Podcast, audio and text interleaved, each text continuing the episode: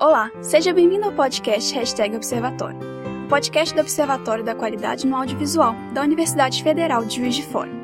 Nessa temporada vamos abordar assuntos relacionados às séries de TV. Meu nome é Mariana Meyer e nessa edição vamos falar sobre ativismo de fãs. Para ajudar nessa discussão, convidamos a Yane Santos e o Lucas Vieira, alunos do terceiro período do curso de Rádio, TV e Internet aqui da UFJF. Olá, pessoal! Olá! Oi! A mobilização de fãs pode se apresentar de diversas formas. Através da formação de comunidades de fãs em torno de algum produto midiático, esses fãs podem se mobilizar em prol de uma causa social, política ou contra o cancelamento de sua série favorita. O doutorando pelo programa de pós-graduação em Comunicação e Cultura da Escola de Comunicação da Universidade Federal do Rio de Janeiro, Heitor Leal, fala um pouco mais sobre o que pode ser definido como ativismo de fãs para o retorno de séries o público dessas séries né, canceladas, eles podem ser bem reativos, né? Mas esse cancelamento vai depender muito da solidez desses fãs, né, dessa base de fãs.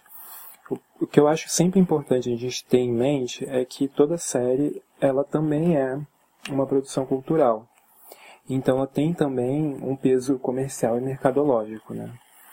É, essas reações dos fãs elas mostram um, um, certo poder que os fãs têm hoje em dia, porque ele pode de fato reverter um cancelamento, mas é algo que sempre depende de alguma rentabilidade por parte de quem produz e de quem distribui. É, eu penso que hoje em dia, com a flexibilização dessas lógicas de produção, distribuição e consumo desses conteúdos audiovisuais, é mais fácil você comercializar uma série ou uma franquia, né, uma produção de um filme, é, é, um, é, um, é um tipo de, de lógica que sempre teve, mas que se mostra uma tendência mais recente desse mercado audiovisual, que hoje em dia é do mundo inteiro, né.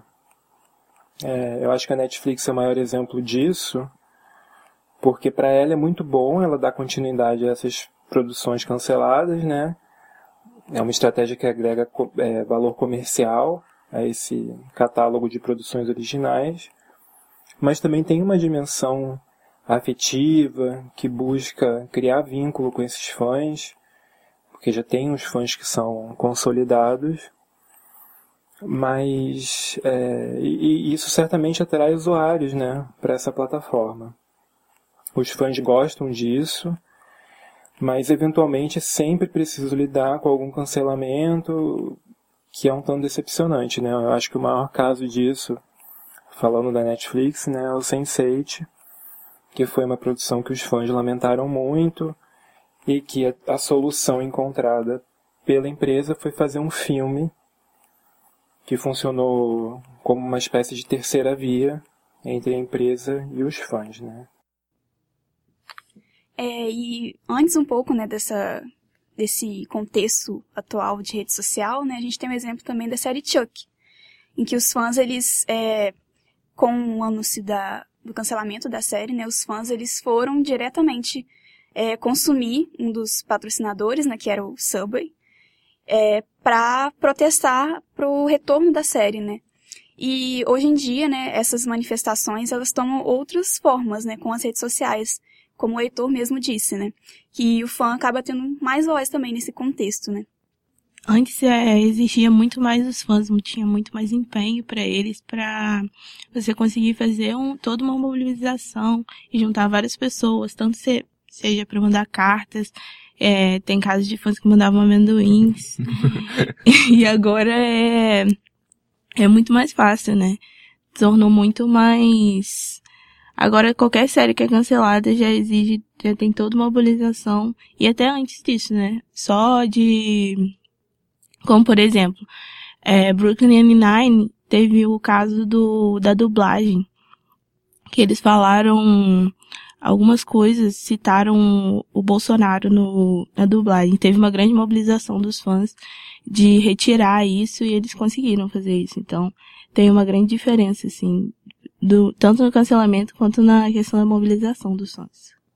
E é interessante observar essa diferença na, nesses dois ambientes, né? Um ambiente a gente tinha uma coisa que a gente precisava demonstrar de forma mais, de forma física, né? Como foi os casos dos fãs de Chuck, de Jericó. que eles enviavam amendoins para as produtoras, cartas, iam até o, o patrocinador da Subway para que fizesse essa diferença né, física, eu diria assim, física. E agora a gente tem esse ambiente que é mais, mais fugaz, mais fluido, que a gente tem essa, essa capacidade de falar diretamente e que, e que é bem mais prático, né, de chegar e de ser ouvido também. Aí ainda o exemplo do, do dublador, do, da dublagem de Brooklyn Nine, e foi em questões de dias até que o diretor da série ficasse sabendo sobre o, sobre o acontecimento e agisse sobre isso. Né? Uhum. E acho que é interessante a gente falar que é, eram formas diferentes, né? Não que não existia antes, né? Uhum. Porque às vezes a gente tem essa impressão de que não existia essa manifestação dos fãs antes. Mas existia, né, de uma forma diferente e com muito mais esforço, né, do que hoje em dia com as redes sociais, por exemplo. Né? E a gente tem muito essa comunicação direta, né, como o Lucas mesmo disse, né, é, com os produtores, com as emissoras, né, e eu acho que essa voz dos fãs está sendo cada vez mais ouvida, né, pelos produtores, é, por uma questão comercial, né, claro, mas isso acho que é muito interessante também para os fãs, né. É, e só outro comentário, eu acho muito interessante a gente observar essa, essa capacidade de consumo, né, essa, esse, essa visão de que os fãs eles não são apenas consumidores passivos, ele tem uma voz ativa, ele tem um pensamento crítico sobre essas produções. Então, apesar de serem produções, é, são produtos, né, que tá, são, são sendo feitos para ser vendidos e tudo mais, a gente não pode esquecer esse lado crítico do fã, de, de aceitar o que está tá recebendo, aceitar o que está acontecendo com aquele produto ali, justamente por causa dessa, dessa economia afetiva, né? E é a capacidade de criticar também, né? Essas produções, né? Então, esse, esse pensamento crítico também vem disso, né? De, não, eu não gostei dessa representação, né? Então, vai e, e reclama disso também. Então, Sim. não é só aceitar aquilo ali como algo muito legal e que ele é apaixonado por aquilo e ponto, né? Tem toda essa visão também, esse é, entendimento. Né? É interessante observar esse assunto para além da, do próprio cancelamento de séries. Igual a série On My Block, né? Que na primeira temporada tinha uma, uma, uma das protagonistas ali e que no Twitter teve uma repercussão muito grande porque a série fala sobre sobre a marginalização da, de pessoas latinas e negras nos Estados Unidos, né, no subúrbio dos Estados Unidos, e ela fez comentários no Twitter é, em prol do Trump e tudo mais, e é uma política que condiz, não condiz, é, que contradiz totalmente o que a mensagem da série passa. E então houve essa mobilização dos fãs né, lá fora, porque acho que a série não tem um destaque tão grande aqui no Brasil. E na segunda temporada ela, ela não faz mais parte do elenco. Então é muito interessante ver essa capacidade crítica para além do, do cancelamento de série, né? Para pautas sociais, para assuntos sociais. Uhum. Vamos ouvir o que o Heitor Leal fala sobre as mudanças na mobilização de fãs com as redes sociais. Eu acho que as redes sociais elas potencializam as manifestações de cancelamento.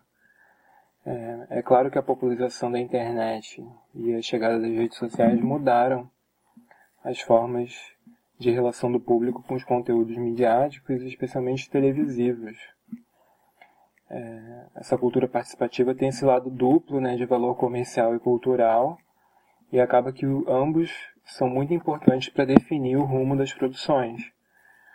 E, e, e no que se refere aos fãs, essas redes ajudam na, nessa organização, porque antes os fãs ficavam muito dispersos. E agora tem essa possibilidade de formar comunidades de interesse em, em torno de gostos em comum, né, interesses comuns, em, é, que é um, basicamente um único fator que é capaz de agregar indivíduos muito diferentes entre si, né, de diferentes stratificações sociais, de diferentes identidades. E esse cancelamento, ele de certa forma, né, pode ser muito traumático para alguns fãs.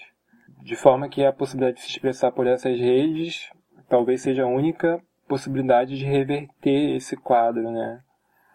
E rola toda uma rede de, de, de interação e de afeto onde produtores, atores, muitas vezes estimulam é, e agradecem todo esse engajamento para reverter né, um possível cancelamento. É, acho que muitas vezes também esses movimentos eles acabam sendo os próprios atores, os próprios produtores acabam também entrando nesse movimento dos fãs, né, de voltar com a série. E acho que isso é interessante de observar, que não é uma, uma coisa que vem ali é, só dos fãs, né? Tem todo um apoio também dos atores, enfim. É, eu vou falar um pouco, dar um exemplo de Scan, né? Da, dos remakes da série. Que em certos momentos eles tiveram esse problema de audiência e tudo mais. E alguns eram com geobloqueadores, então eles não eram capazes de ser transmitidos para outros países, não aquele que a produção estava sendo feita. E então diretores da, de algumas versões, autores dessas versões, é, incentivavam os fãs a usarem aplicativos VPN, né, para quebrar esse, esses geobloqueadores, para que desse audiência para esses programas nas plataformas, principalmente YouTube, que era uma das principais usadas, né, no, no remake é, da Alemanha, da Holanda, da Espanha. E é interessante ver né, esse engajamento, esse, esse envolvimento dos produtores, né, não só dos fãs. E é interessante também é, comentar também sobre o valor econômico, como a gente vê. E como a gente pensa que é e como realmente é, né?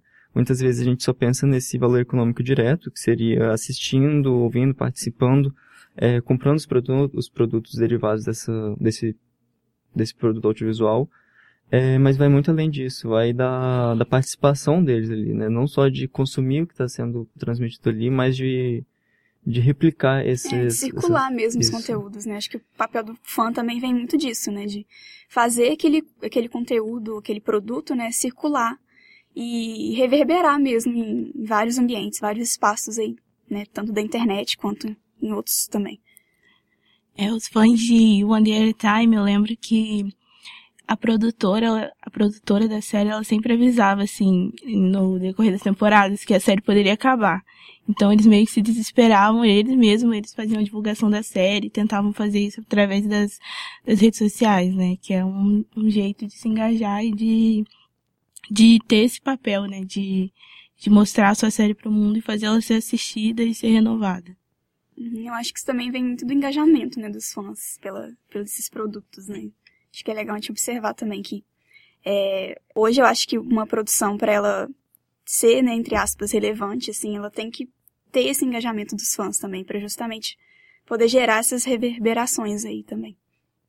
E um dos produtos midiáticos, né, que a gente pode observar essa mobilização dos fãs, são os reality shows também. Como, por exemplo, Big Brother, o RuPaul's Drag Race e o The Voice, e entre outros, né? Vocês assistem algum reality? Ah, então. Eu acho que o que eu mais assisto é um exemplo contrário disso, que é o Masterchef.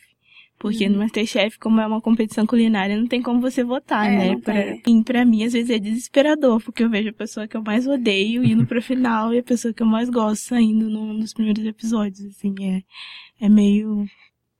Meu coração aperta, assim. e é engraçado porque o Masterchef, ele, ele tenta ter uma participação do público, mas através só das hashtags, né? Tipo, não tem nenhuma participação, assim, ativa realmente no programa, né?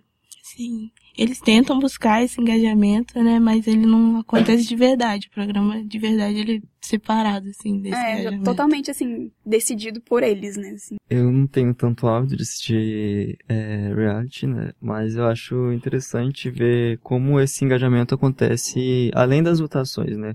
Como um programa é capaz de, de se mover através do, das movimentações na, nas redes sociais. Exemplos que a gente tem é o próprio Big Brother, né? Que aconteceram situações ali dentro em que o público se revoltou é, e que levou até para um lado mais tipo de justiça, sabe? É, era um público que talvez nem esteja estaria assistindo mesmo Big, Big Brother, né? Não, não é um público que era assim do programa, né? Era um público que, Sim, que simplesmente se, envolve, é. se envolveu com a causa, né? Envolveu com aquela causa ali, com as discussões e, e suas movimentações nas redes sociais, se tal pessoa deve ser eliminada, se tal pessoa deve ser expulsa, alguma coisa assim, interessante observar, para além das votações. E que volta, volta é, novamente nesse olhar crítico, né, dos consumidores, não só naquele olhar passivo de ver, de receber aquele produto ali e ficar por isso mesmo.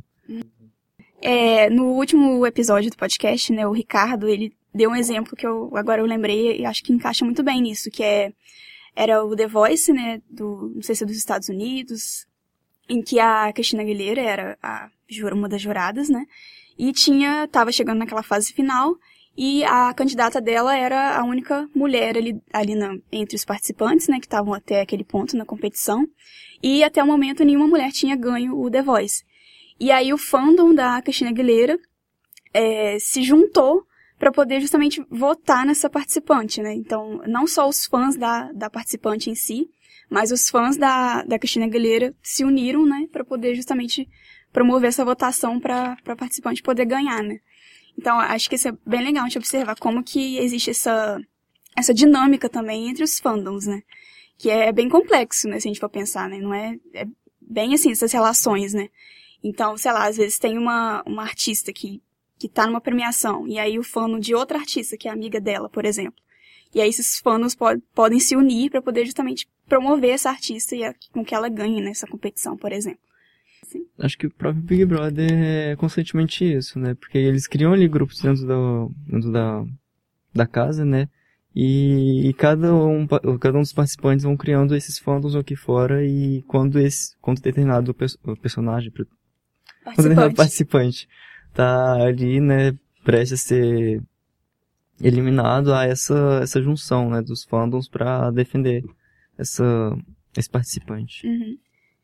E até os participantes que, que já saíram, né, por exemplo. Sim. Às vezes eram amigo de alguém que tá lá dentro e tá no... para ser votado, né. Então existe essa relação também. O Heitor Leal fala um pouco mais sobre a participação do público nos reality shows. Vamos ouvir.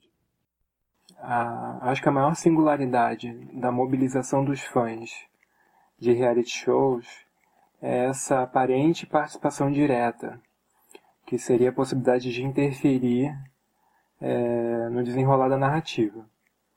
Eu acho que esse é o maior diferencial dessas produções e a gente tem como maior exemplo disso o Big Brother, onde quem decide tem a palavra final, né? Teoricamente é o público que decide quem sai ou quem fica, quem ganha ou quem perde. A questão é que hoje existem uma série de outros formatos de reality shows onde isso é muito mais limitado. Então acaba não sendo uma estratégia totalizante dessas produções.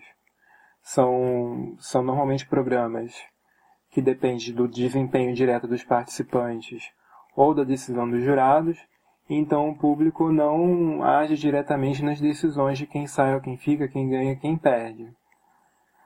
É, é também é comum misturar os dois, né? Então a gente tem programas onde os jurados decidem até certo ponto e o público decide, tem a decisão final. Enfim, isso, isso é muito flexível.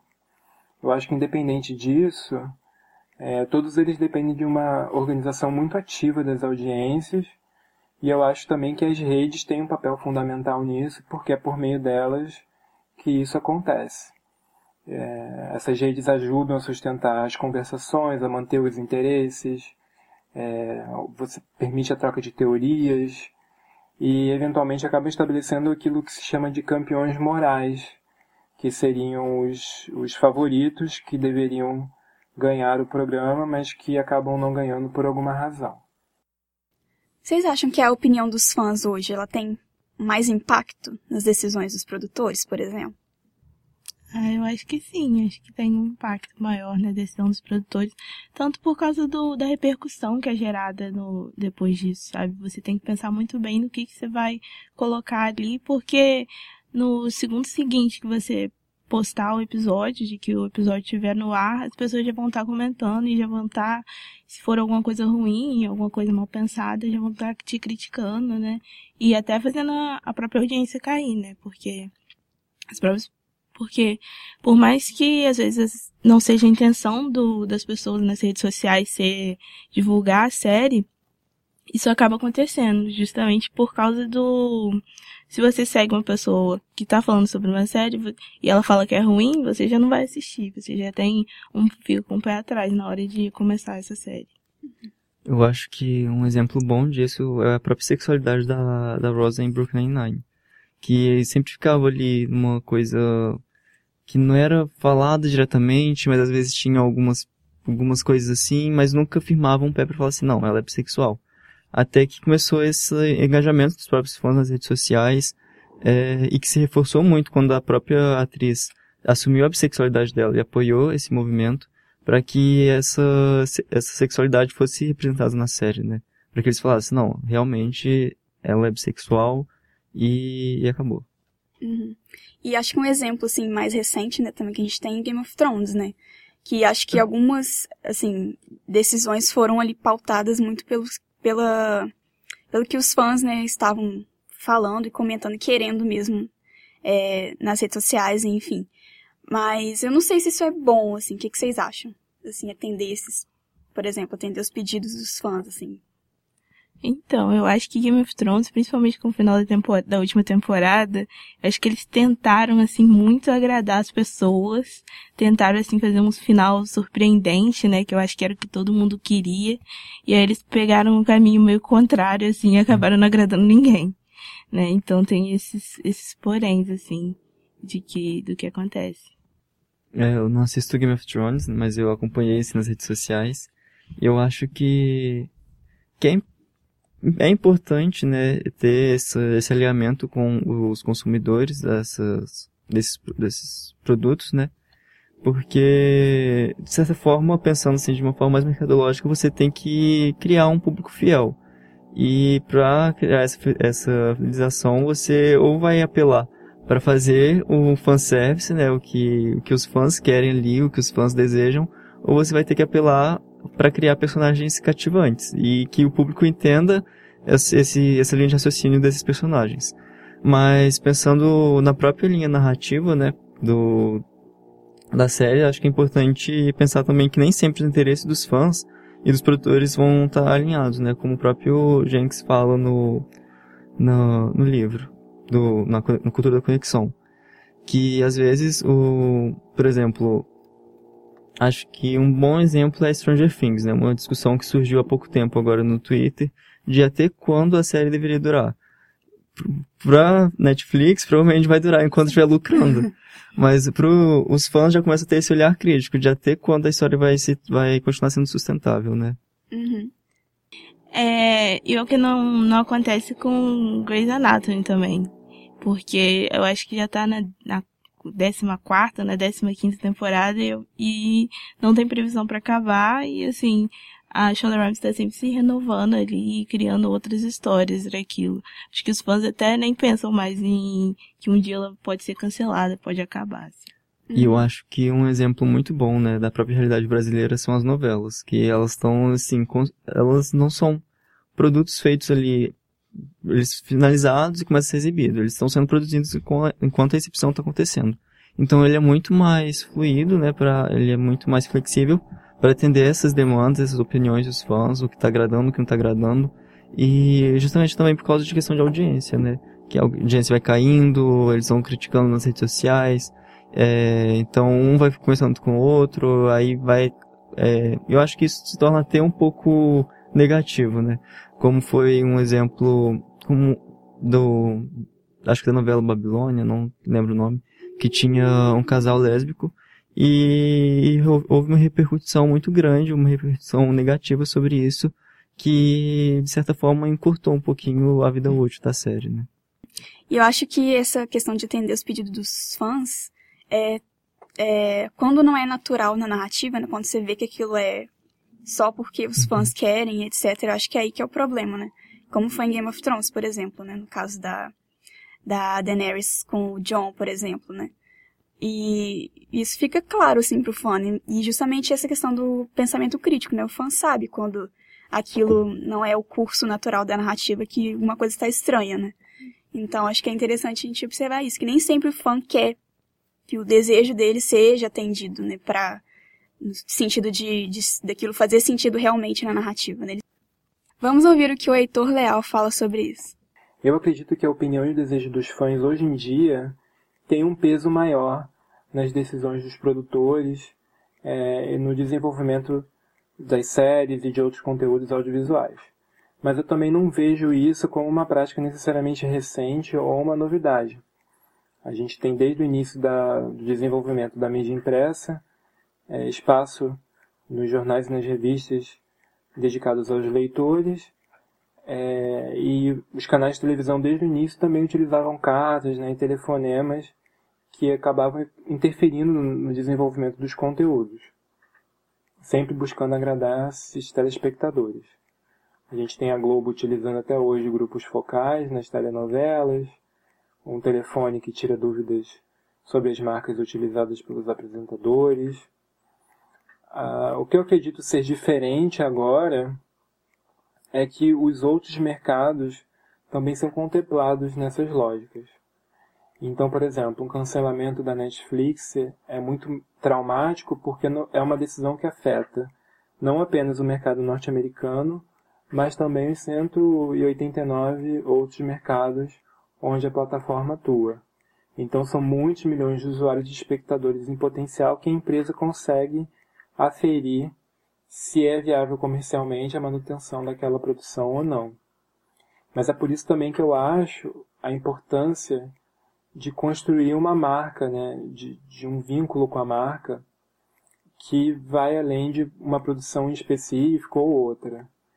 A gente tem casos famosos como a HBO que faz isso, a Netflix e a Disney, mas é importante pensar que nem todas as opiniões dos fãs, as vontades dos fãs são acolhidas nessas decisões, né? Eu sei que a gente está falando de série, mas essa semana mesmo a Disney é, anunciou a, a, atriz que ia interpretar a personagem principal do live action da Pequena Sereia e teve muitos fãs do desenho incomodados porque a atriz era negra e muitos outros apoiaram essa escolha. Ao mesmo tempo, poucas semanas atrás, adiaram o lançamento do filme do Sonic para conseguir refazer o visual dele, porque foi muito criticado nas redes sociais. Então acho que essas questões são muito mais complexas do que elas parecem, porque os fãs de fato têm um peso maior hoje em dia mas existe uma série de outros fatores que a gente deve analisar e que vão muito além dos fãs. É, vocês acompanharam essa polêmica da Pequena Sereia, da atriz que vai interpretar ela no musical, no live action? Ah, então, eu acompanhei, né? É, eu acho que de primeira eu também tive um choque, assim, de, de ver o, a, a escalação da atriz. Mas é uma questão de representatividade mesmo, né? que, que muda e que se faz necessária agora. Justamente também por causa desse, desse engajamento em que as pessoas também pedem muita representatividade. E é uma outra visão, uma outra, outra questão para justamente para as crianças que estão crescendo e tal, para ter essa a, uma atriz negra. E as pessoas às vezes elas elas criam motivos assim do nada, assim, para poder criticar essa questão. Eu vi gente falando de, de que precisa ter representação dos ruivos, porque os ruivos, eles são muito, são muito invisibilizados, que eles são humilhados e é todo, eu fico assim, gente, como... que é isso que tá acontecendo? Eu acho que o choque veio muito disso, né? Porque a gente tem, cria aquela imagem, assim, e aí vem uma uma pessoa que é diferente daquilo, acho que choca, assim, mas acho que a essência da personagem é que tem que ser mantida, né? Não, assim, o cabelo dela ou a cor da pele, né?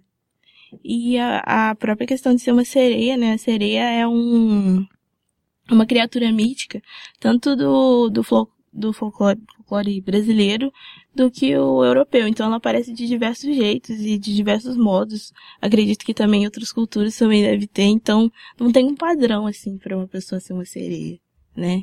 Pode ser qualquer pessoa. E é, eu acho que é justamente isso que a Yane falou. De que essas pessoas não entendem essa, essa necessidade de representar, porque elas sempre foram representadas, sempre teve um papel ali para admirar, sempre um papel para se enxergar ali. Então, acho que que é, volta novamente naquela capacidade de crítica. E às vezes essa crítica não é construtiva, né? É, eu acho que é o Instagram da atriz, que agora eu não vou lembrar o nome, ela até bloqueou o Instagram. Ela fechou ele porque tava muita gente indo ofender ela. E, e outro exemplo que a gente pode ter, né, é de um rumor, né, um simples rumor que apareceu um tempo atrás de que o próximo 007 seria interpretado por um ator negro. O Iris Elba, né? Isso. E teve toda essa discussão de novo é, de, sobre representatividade, sobre tirar a essência do personagem, mas o filme ali já foi, já foi apresentado para os outros, para os outros atores, né? Então, sim, qual é o problema, sabe, dessa, dessa, dessa representatividade? Qual o problema é, de ser é porque um eu acho assim, acho que isso a gente tem que pensar em quem não é representado diariamente, né? E como que aquilo vai ter uma importância também. Totalmente diferente. E só com, com esse rumor, né, de que ele poderia interpretar o 007, ele já recebeu muito desse ódio, né? Que você falou que a atriz do, da Pequena Sereia recebeu. Ele já falou que ele não não quer de jeito nenhum fazer o 007, porque, porque ele não iria aguentar fazer isso.